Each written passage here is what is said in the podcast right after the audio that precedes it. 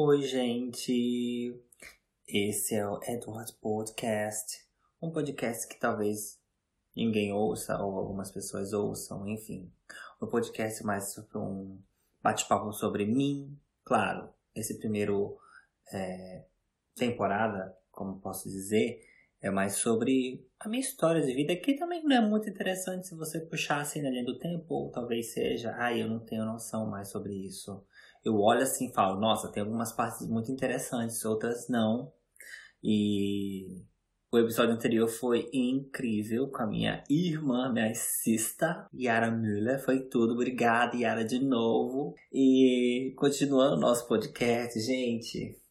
Ai, eu nem sei o que falar, sabe? Chega o tempo do ensino médio. A gente vai falar hoje sobre o ensino médio. Mas antes disso, a gente pode fazer uh, um pequeno joguinho. Eu já recebi algumas, alguns feedbacks sobre o podcast.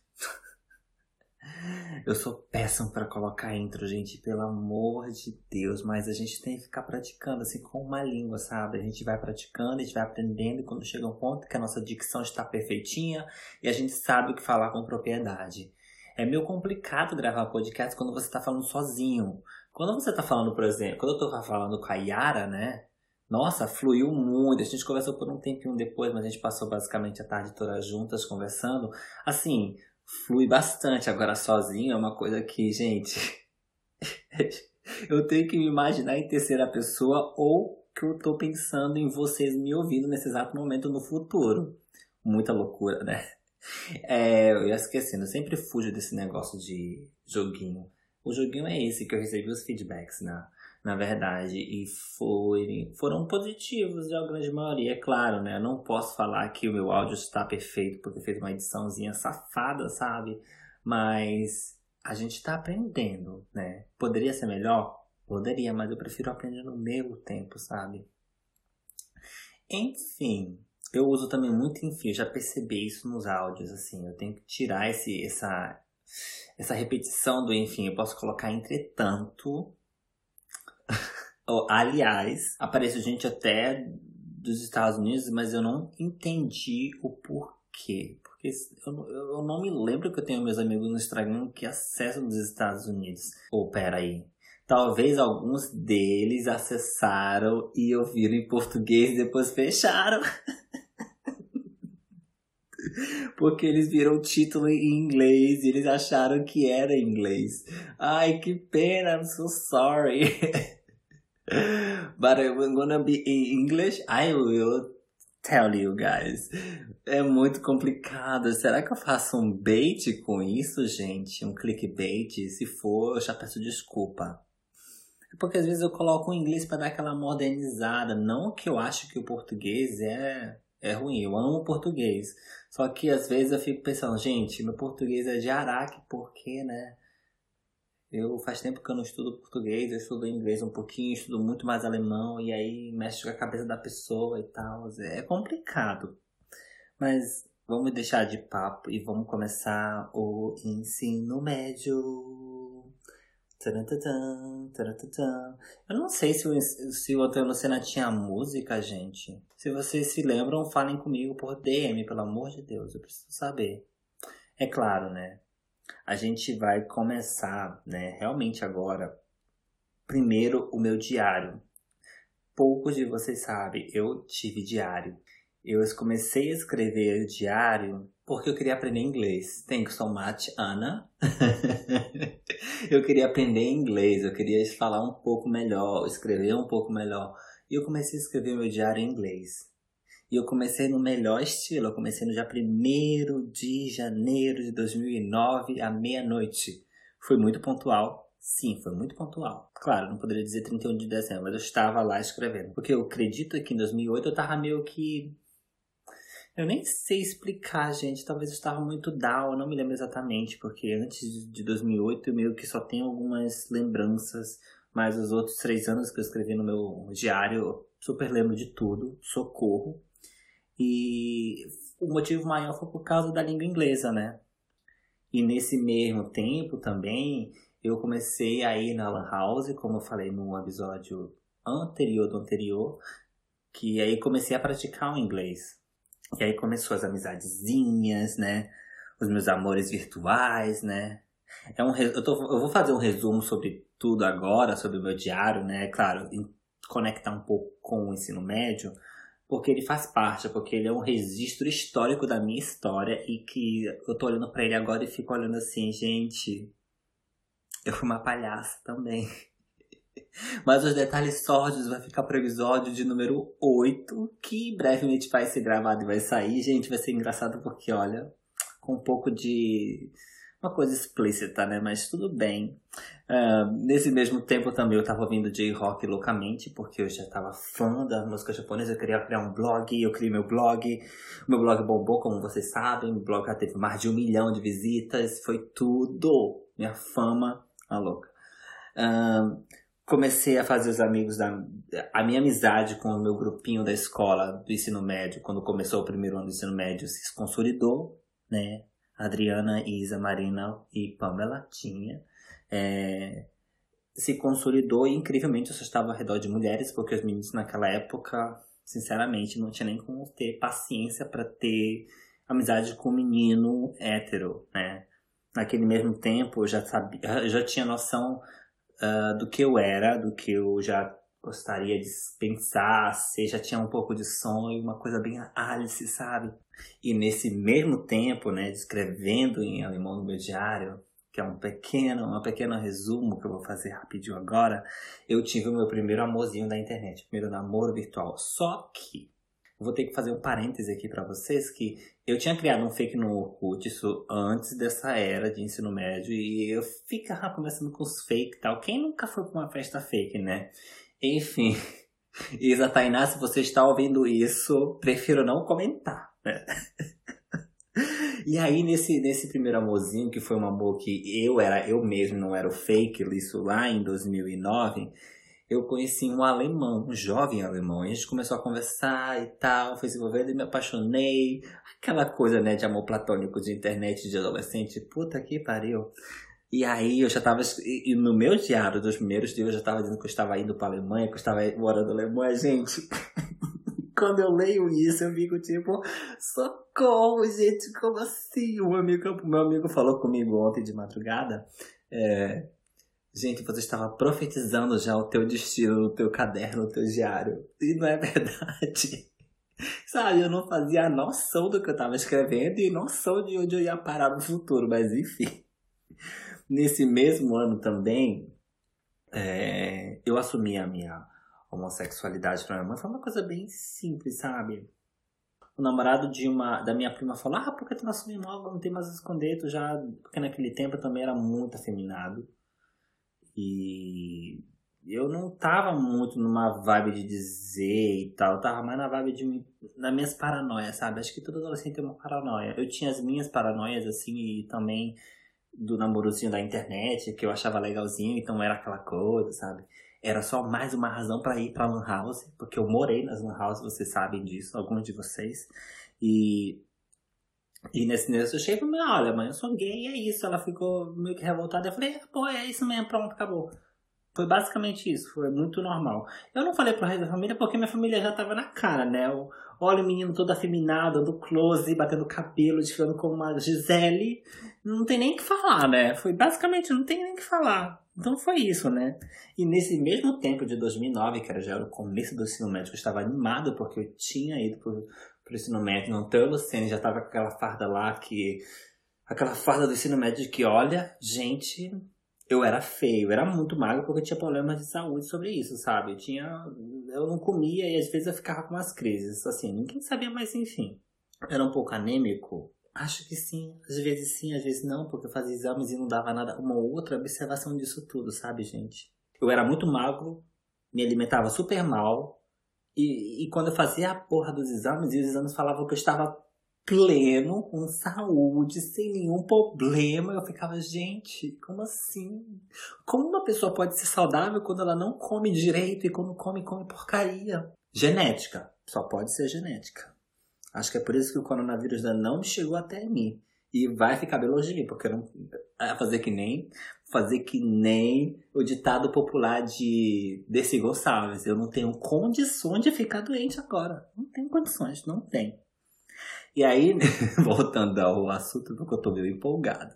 Voltando ao assunto todo, é, com as amizades, 2009 foi o ano que, né, às vezes para algumas pessoas acontece, para outras não, mas no meu caso aconteceu, quando você se apaixona pelo professor de educação física. Eu nem.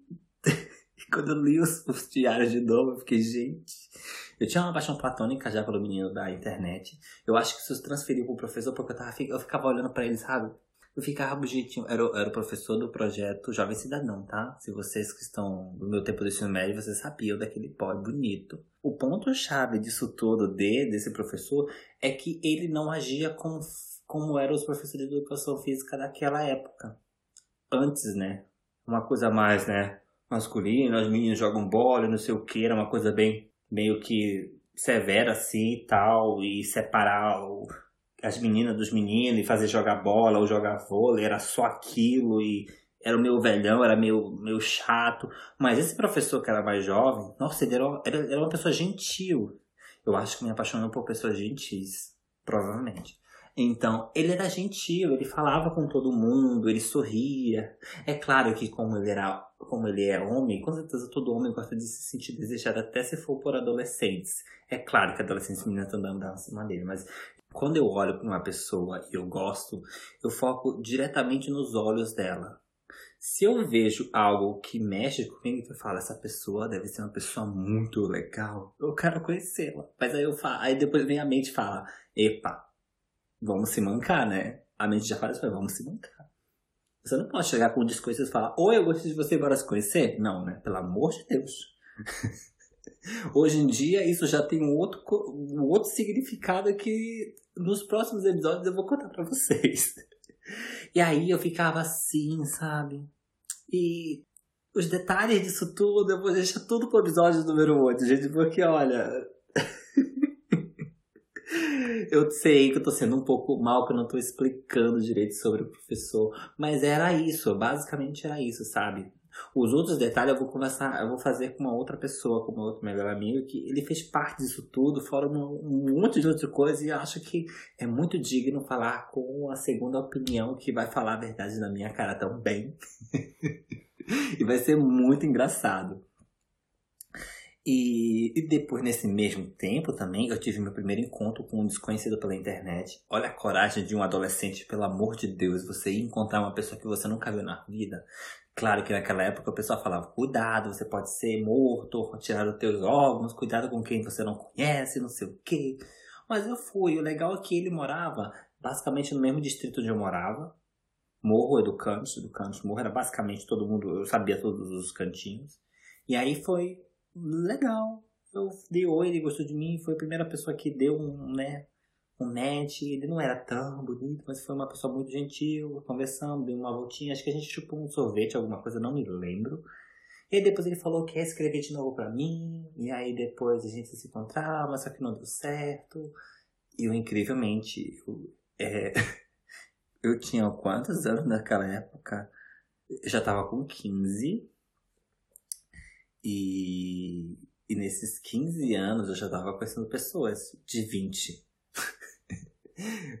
acho que hoje em dia talvez seja um pouco assim, ok, dependendo da situação, mas eu não acho tão ok para mim, na minha visão, que já tô velho, né? 27 anos, tá louca.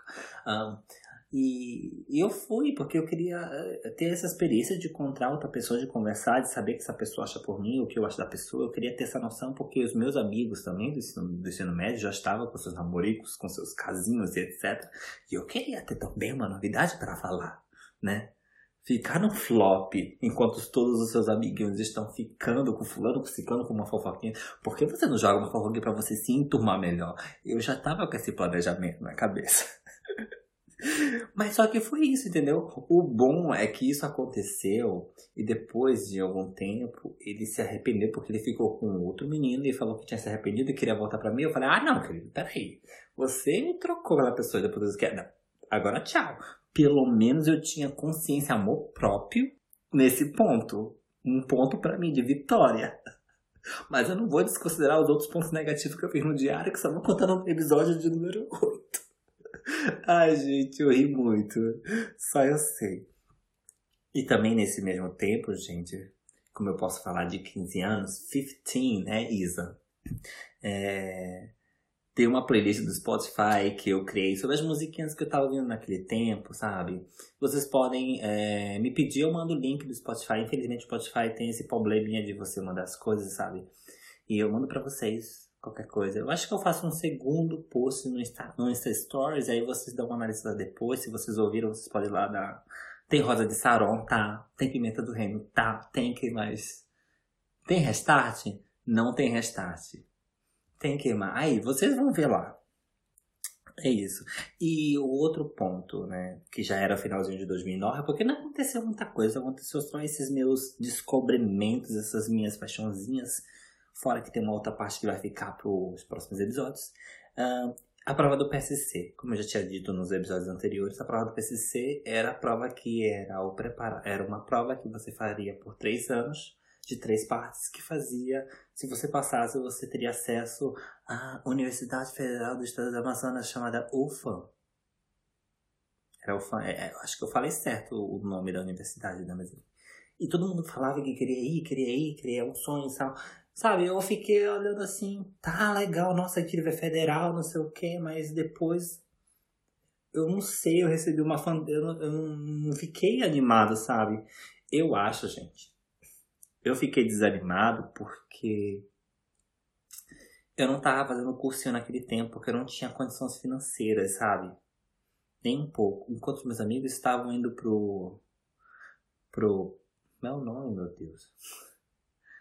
Pro Marechal Rondon ou pro pré-médico, um desses dois aí, desde 2006, enquanto eu tava flopando, sabe? Porque os que não conseguiram entrar numa escola técnica para terminar o ensino médio, eles já tentavam já, ok, vou estudar o ensino médio na escola pública e depois eu tento para entrar na UFAM. Eu não tive nenhuma dessas oportunidades por realmente falta de motivação, eu não tinha suporte, eu era uma pessoa, eu era um jovem que tinha tanta ideia, tanta inteligência naquele tempo. Eu tinha uma certa, eu tinha, eu queria ter todos os recursos que uma pessoa deve, um jovem deveria ter para estudar, mas eu nunca tive. Isso é meio triste, infelizmente eu tenho que falar para vocês, foi triste, eu não tinha nenhum recurso. E dando um resuminho desses todos esses anos para dar um fechamento sobre esse negócio de PSC escola, né?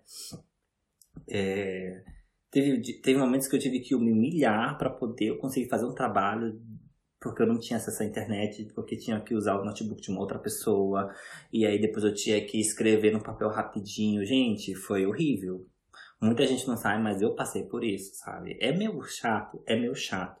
Mas eu sempre tive a consciência de que, por exemplo, quem me ajuda hoje vai ser ajudado no futuro, e no futuro eu vou dar o close. E hoje, olha, vou te contar, né? Enfim, tirando essa parte meio triste.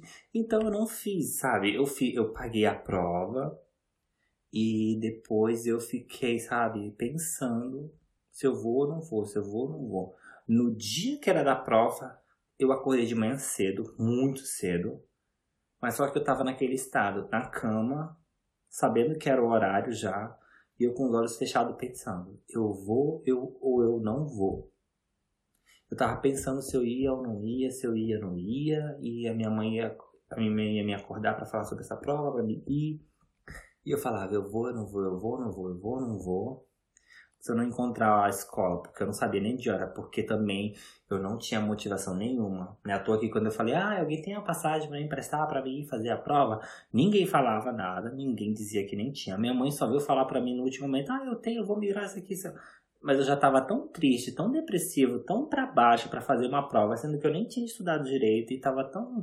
Eu fiquei, cara, não, não tem condições, eu não vou fazer essa prova. Eu falei para mim mesmo, eu estava tão desmotivado já nesse ponto, eu falei, não, não é para mim, desculpa. Eu falei para ela, eu, eu acordei e falei, eu não vou não.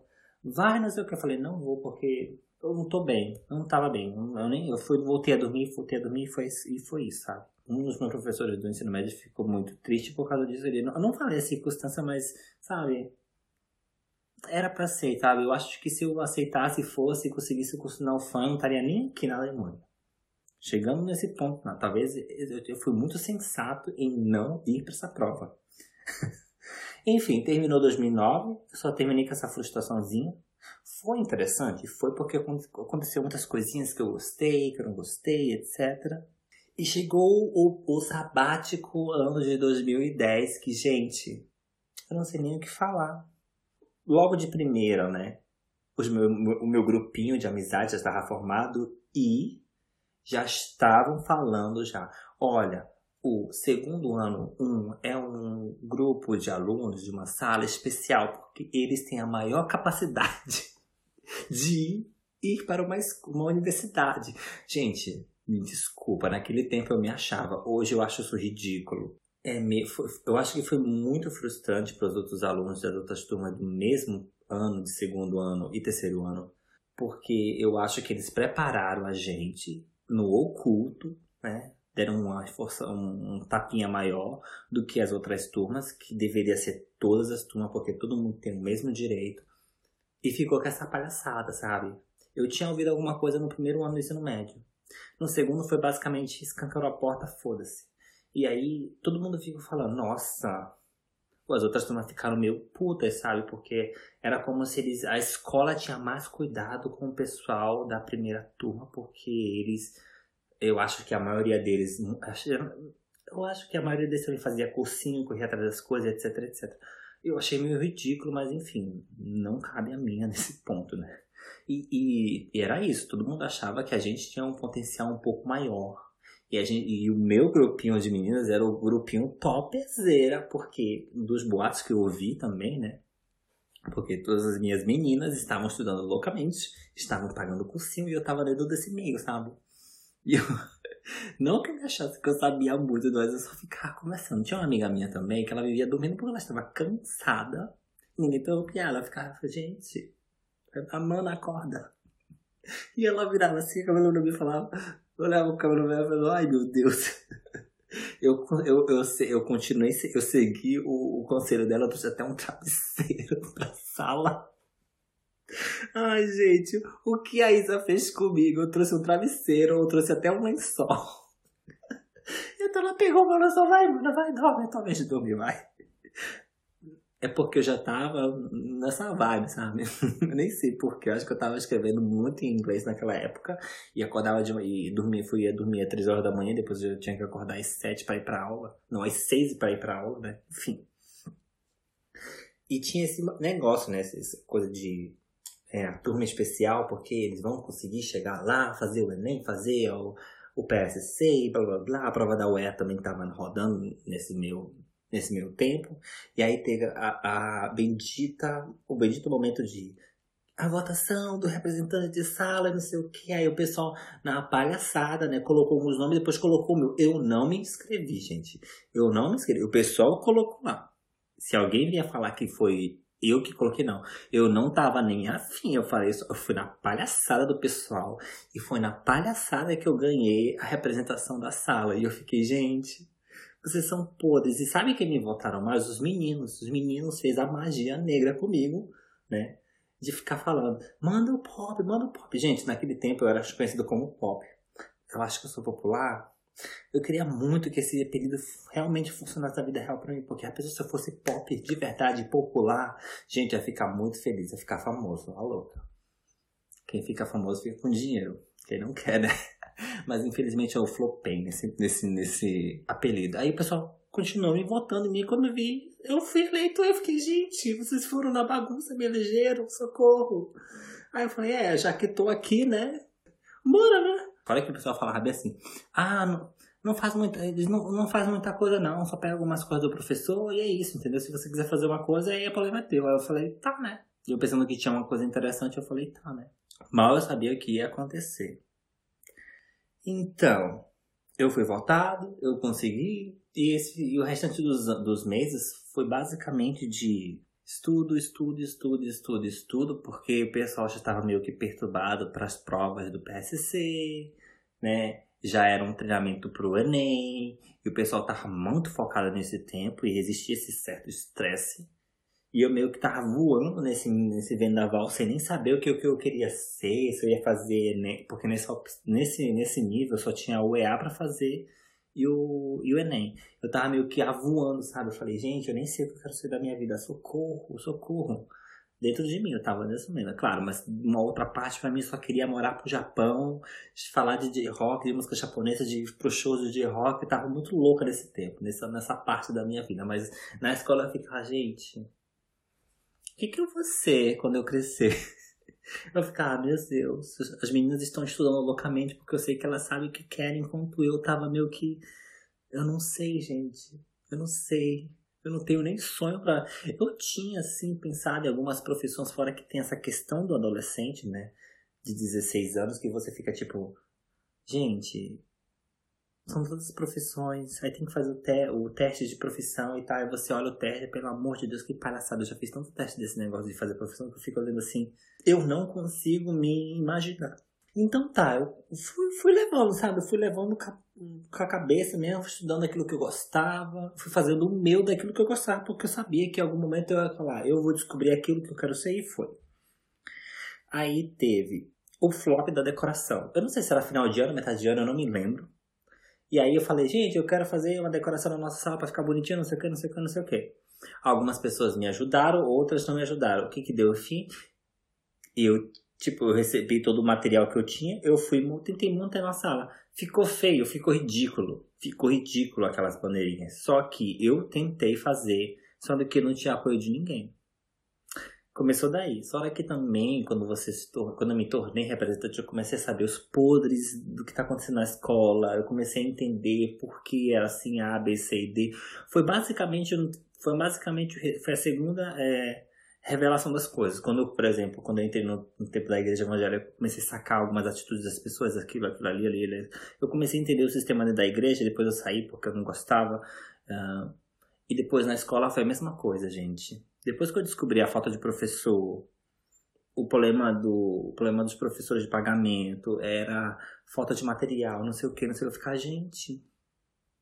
Aí eu falei, gente, como é que esse pessoal vai estudar? Por isso que existe os cursinhos técnicos, os cursinhos que o pessoal faz porque a escola não é suficiente.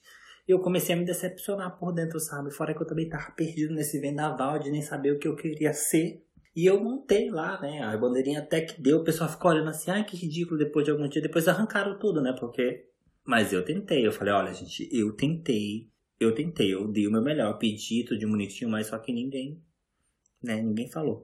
Fora que eu também, né, poderia fazer uma magia negra, né, com vocês, porque eu tenho ali, até hoje eu tenho eu tenho a lista de chamada de vocês, todas, todos que estavam lá eu tenho, ah, isso eu posso fazer voodoo. Mentira, não fazer voodoo não, gente. Só guardar como lembrança e é isso. Se eu fizesse voodoo, Deus me livre.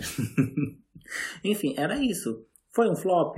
Foi um flop. Depois, no final do ano, o pessoal falou mal de mim, que eu era um péssimo representante. Falei, gente, pelo amor de Deus, vocês falaram que era só fazer aquilo, aquilo, aquilo. Eu fiz o básico que tinha para fazer e era o que deu. Sendo que eu tive muitas conversas com um professor lá que tava administrando a a sala e ele falou todos os problemas. Eu falei, então tá, já que eu tô sem nenhum tipo de recurso, nenhum tipo de representatividade, não posso nem pedir ajuda porque você nem pode me ajudar também, é meio que ilusão ser representante de sala. Aí eu falei, beleza, então.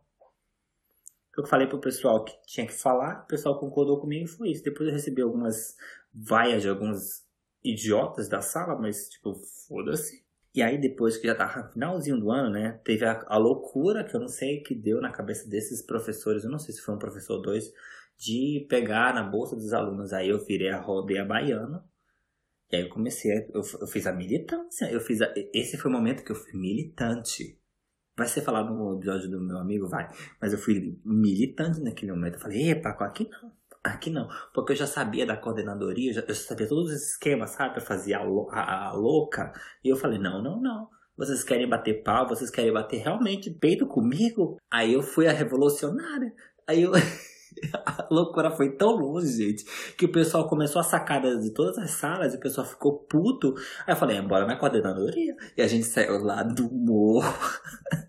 descendo o morro todinho até a Betânia, que é basicamente a quadrilha do lado da casa da minha avó.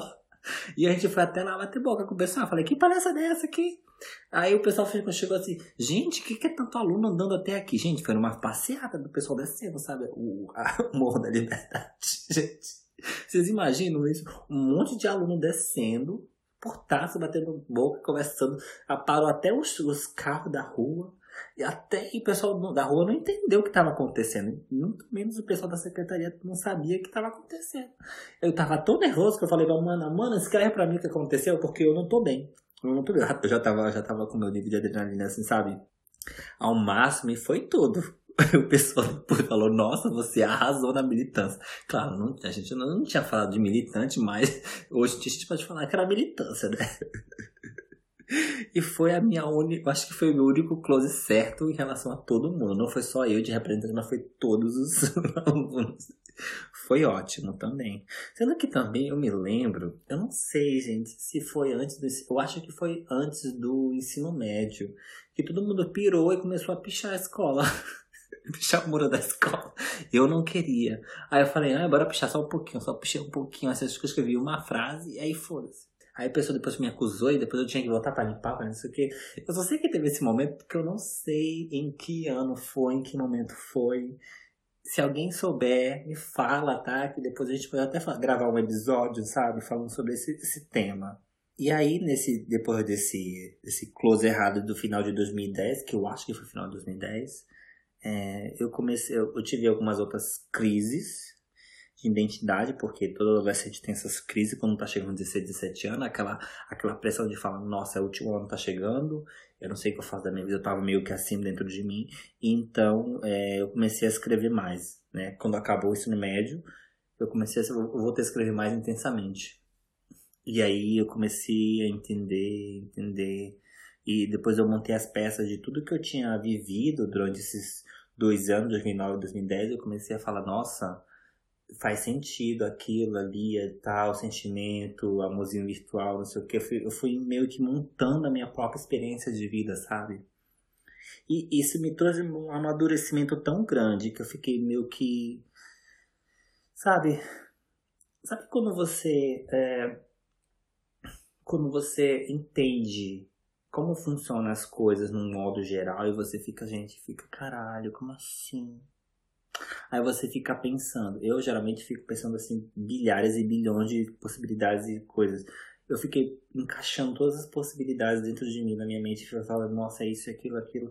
E eu fiquei, caraca, a vida adulta não é esse mar de rosas que o pessoal fala, porque nunca foi, né? Mas também as pessoas são hipócritas pra caralho. Eu comecei a entender e tal. E aí foi meio que um filtro sobre as minhas amizades também, sobre tudo que eu já tava pensando que eu era eu já estava com um pouquinho de um grau de maturidade. Aí chega o bendito 2011, que era o último ano do ensino médio. Nesse mesmo tempo, eu tive problema também da vaidade, né? Porque eu não me achava nem um pouco bonito. Mas toda vez que eu olhava no espelho, eu via alguém muito bonito e eu ficava assim, gente, como assim? Eu, eu vejo uma pessoa muito bonita através dos meus olhos, mas eu não mas quando eu tiro uma foto é uma outra perspectiva. Parece que o espelho mostrava e a foto não mostrava, sabe? Basicamente isso. E hoje eu vim entender que aquela pessoa que eu vi em 2010 é o Edson hoje. é meu um pouco emocionante para mim, é porque eu sabia que ele estava lá. Que nesse caso sou eu, Edson de 2020, né? E, e foi incrível essa descoberta. Eu sabia que eu tinha algo bonito de se ver.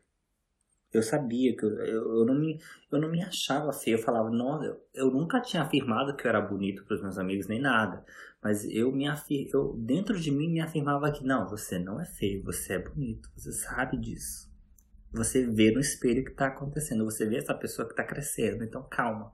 Alguma coisa falava isso pra mim, sabe? E eu também nunca achava que eu ia engordar, porque eu era muito magro, gente, era muito magro. E nesse ponto, eu tava com o cabelo já todo enrolado, todo enroladinho já.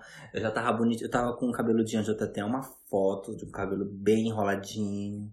E eu queria já alisar e tal. Aí já era o começo de 2011, do final do último ano eu comecei a surpresa maior do último ano do ensino médio é que a gente não ia estudar na nossa escola, porque a nossa escola ia entrar em reforma, e consequentemente a gente ia estudar numa outra escola, que é a, hoje em dia talvez é período integral. Nesse mesmo tempo eu tava belíssima com o meu cabelo enroladinho de anjo e tal, aí eu estraguei.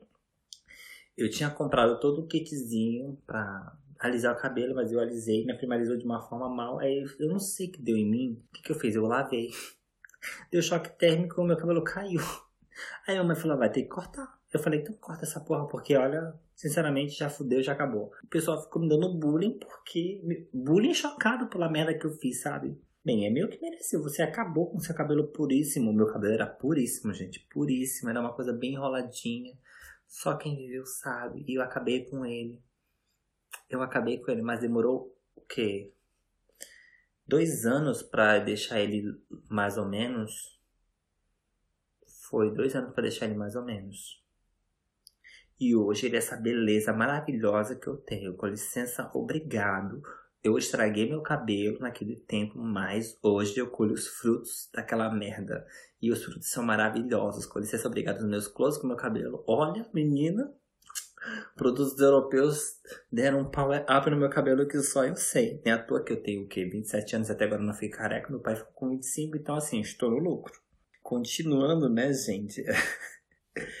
e aí a gente entrou nessa escola, né? Essa escola de período integral com a maior regra que tinha lá. A maior regra era: vocês não estão na casa de vocês, então não tem palhaçada. Foi até.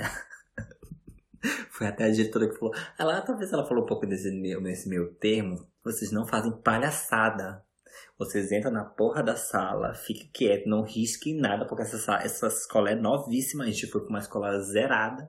E depois vocês vão pro refeitório bonitinho, entrega bonitinho. É, é boneco não vai para fora. Né? A gente ia para fora, gente, eu nem me lembro. A gente ia para fora, mas era momentos assim, sabe? Mais ou menos porque a gente era rally lá, a gente só estava de favor. É como se você tá de favor na casa da pessoa que você não pode fazer nada. Era bem mesmo assim na escola. E aí tinha a pressão do pessoal, que era o último ano do ensino médio, era a pressão do PSC, era a pressão do Enem, era a pressão do pessoal da UEA. Fora a pressão de saber o que, que você queria saber no final do ano. Fora também as paixões do pessoal que também tinha os, os barracozinhos de relacionamento que já tava rolando. Era a pressão de todos os lados. E ainda por cima você ainda estava na escola que não era nem sua. Gente, o, o meu último ensino médio se tornou um campo de batalha de estresse. Imagina, um monte de adolescente estressado. É claro que tinha os momentos assim, sabe, de mais ou menos, mas você não podia nem sair, sabe? Era tipo, é, sala, chega, vai pra sala, senta, faz o turno lá, vai para vai pro tempo, vai pro breakzinho, come que tem que comer, porque naquele tempo você nem tinha merenda. Acho que tinha, não sei. Acho que tipo, você tinha que pagar alguma coisa assim. Depois você voltava direto pra sala e era isso. Eram cinco horas assim. Acho que o adolescente não suportava naquele, hora, naquele tempo. Hoje eu nem sei. A gente tinha esse estresse, sabe? E alguns dos professores, maravilhosa Francisca naquele tempo, né? Eu acho que alguns deles perceberam isso e deixaram as nossas aulas um pouco mais easygoing, sabe? Mais, mais light.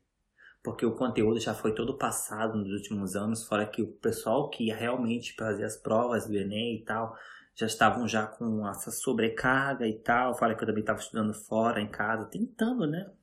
Aquilo que eu podia, né? E esse estresse era muito caótico. Eu só tenho, um, por exemplo, boas lembranças, porque naquele tempo também a Lady Gaga estava explodindo, eu estava louco, louco pelo Lady Gaga também. Era um negócio do, do smartphone da Nokia que eu amava. Um, e foi isso, basicamente. Claro, aconteceu um close errado, outro close errado, que vai ser contado no próximo episódio. Tem que falar do próximo episódio, é claro. E nesse tempo foi bom. Eu acho que foi o ano mais. Foi estressante, foi, mas foi um pouco light para mim. É claro, para meus outros amigos eu provavelmente não foi mas um pouco triste porque eu sabia que a gente ia terminar. Claro, também ninguém tava se suportando mais ficar junto. A gente já tava batendo boca com as próprias meninas também. A gente, a gente chegou num ponto de estresse que a gente tava batendo boca com todo mundo. Era basicamente isso, tava batendo boca com todo mundo. E a nossa maravilhosa Adriana, né? Minha amiga Adriana não estava mais, ela, ela tinha saído daquele hospício, né? e foi isso, sabe? Foi ótimo. Foi, foi, foi ótimo, assim, assim, né? Conhecer Macunaíma, literatura, literatura brasileira que eu amo até hoje, obrigado. Os últimos anos com a Ana e tal, uma conversa ali. Algumas aulas eram mais easy going, eram mais light, né? Que alguns professores sacaram. E eu até me lembro das manhãs que chovia e ficava, gente, chegava, chegava todo sopado às vezes, eu ficava olhando o pessoal. Ai, gente, é sério, eu tô lembrando isso agora, na, vem, vem a, a imagem na minha cabeça, sabe? Caraca, isso faz o quê? Ano que vem vai fazer 10 fucking anos que eu terminei ensino médio. Gente, eu tô chocado. E velho. E teve a despedida, sabe? Aí quando foi lá pro final de agosto, setembro, a gente voltou pra nossa nova escola, toda reformada, toda belíssima. A gente pensou que a gente ia estudar numa sala lá em cima, mas não, o pessoal jogou a gente lá para baixo, pra salinha e tal. Eu fiquei, quê? Eu vi, que palhaçada. E aí quando a gente voltou, o pessoal já tava, sabe, tipo, ai, cansei.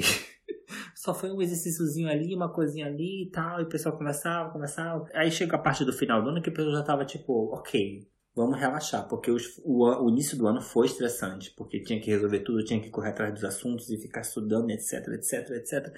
E quando chegou os últimos meses, assim, já de realmente terminar o ensino médio, que até terminou um pouco mais cedo, uh, o pessoal já tava. Os professores achando, não, deixa tudo resolvido para passar tudo logo. E, é, e foi isso. Tem gente que até passou que nem estudou. E quando, quando a gente voltou na, na, nova, na nossa nova escola, eu fiquei meio que. A gente ficou meio triste, porque, pô, a gente queria pelo menos aproveitar um pouquinho da nossa escola, né? A direção da escola daquele tempo foi uma palhaçada, porque não, a gente vai jogar ele só por algum, algumas semanas, a gente já fecha a escola e já deixa tudo perfeito para o ano que vem, com os novos alunos e a nova leva, né? Porque naquele ano a gente era o terceiro ano do ensino médio, a gente estava saindo já.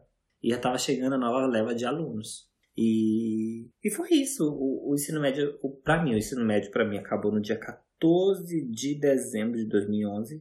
Era uma bendita quarta-feira eu amo quarta-feira, então assim, tem algo profético nisso? Pode ser que tenha, mas enfim.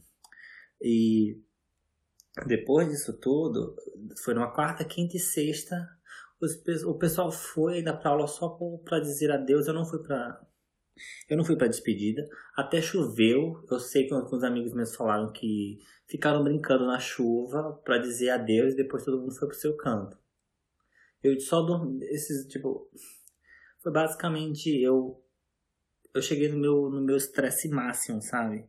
É claro que os últimos é, meses lá na nova escola já estavam mais ok, mas sabe, eu fiquei acumulando todo aquele estresse desses três anos, né?